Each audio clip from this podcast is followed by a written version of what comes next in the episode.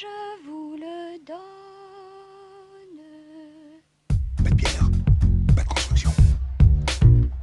Pas de construction, pas de palais. Pas de palais, pas de palais.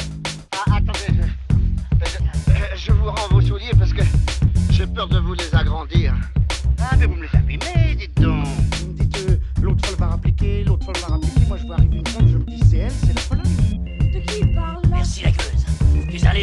Bonne. T'as pas vu ton pif, eh Quand tu te mouches, t'as pas l'impression de serrer la main à pote Là, je n'en peux plus. Je, je suis en bout du rouleau. J'ai envie de rentrer, me foutre mes sans et terminer mon soir. À plein temps, film de Eric Gravel avec Laure Calamy, Anne Suarez et Cyril Gay, entre autres.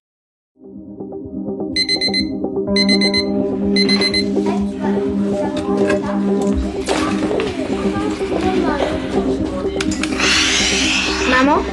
Ouais, tu connais le jardin d'acclimatation ouais. On pourra y aller un jour Écoute, on verra. La circulation vers Paris est interrompue. Nous invitons à utiliser un itinéraire de substitution. Vous allez manifester aujourd'hui? Bah j'aimerais bien, mais là j'avoue que je m'intéresse plus aux grèves pour y faire face que pour y participer. Je dois aller tous les jours à Paris. C'est dur ça. On a 7 arrivées, 5 départs, 8 recouches. C'est monsieur Yoshida qui prend la Churchill en fin de journée. J'ai un entretien. Pour un boulot Genre euh, un bon boulot Un super bon boulot. Tu joues avec le feu, Julie. Je vais te laisser mon badge et tu vas le valider en même temps que le tien. Mais ça je suis pas, je suis pas sûre. En raison d'un mouvement social. Il y a un train qui va partir là. Quelle voix Voie 14. Jeanne Delacroix, Julie Roy, enchantée. merci de vous être déplacée malgré les grèves. Ça vous inquiète pas de reprendre le travail après une aussi longue pause? Ah non Julie se démène seule pour élever ses deux enfants à la campagne et garder son travail dans un palace parisien. Quand elle obtient enfin un entretien pour un poste correspondant à ses aspirations, une grève générale éclate, paralysant les transports.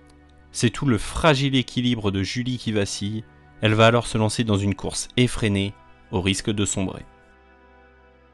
Pouah, quel film, quelle prouesse. À plein temps, c'est un film d'une intensité folle, c'est 1h20 à courir après le temps, 1h20 à survivre, 1h20 à suivre une Laure Calamy sous pression. On vit à plein temps, à pleine vitesse, la vie intense d'une Laure Calamy complètement dépassée. Complètement dépassée, ouais, mais jamais, absolument jamais, elle rend les armes.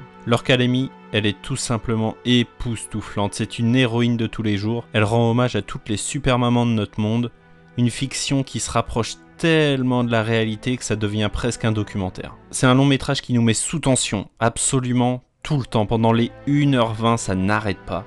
J'ai rarement vécu ça. J'avais presque le souffle coupé et mon rythme cardiaque bien plus élevé que la normale tant le film m'a pris au trip. Un long métrage qui nous met sous pression et qui a été distingué, et c'est amplement mérité, de la meilleure réalisation et la meilleure actrice à la dernière Mostra de Venise. On en espère de très belles surprises pour les Césars, bien que mon cœur vacille. J'ai qu'une envie, c'est de voir Virginie Efira remporter un César, son tout premier César. Mais quand je vois la prestation entre les deux, j'arrive pas à choisir. Une chose est sûre cette année, le César de la meilleure actrice se jouera entre Virginie Efira et Laure Calamy. Bref, à plein temps, c'est un film intense, à l'énergie folle, avec une Laure Calamy forte, touchante, qui force l'admiration et le respect. C'est un véritable coup de maître.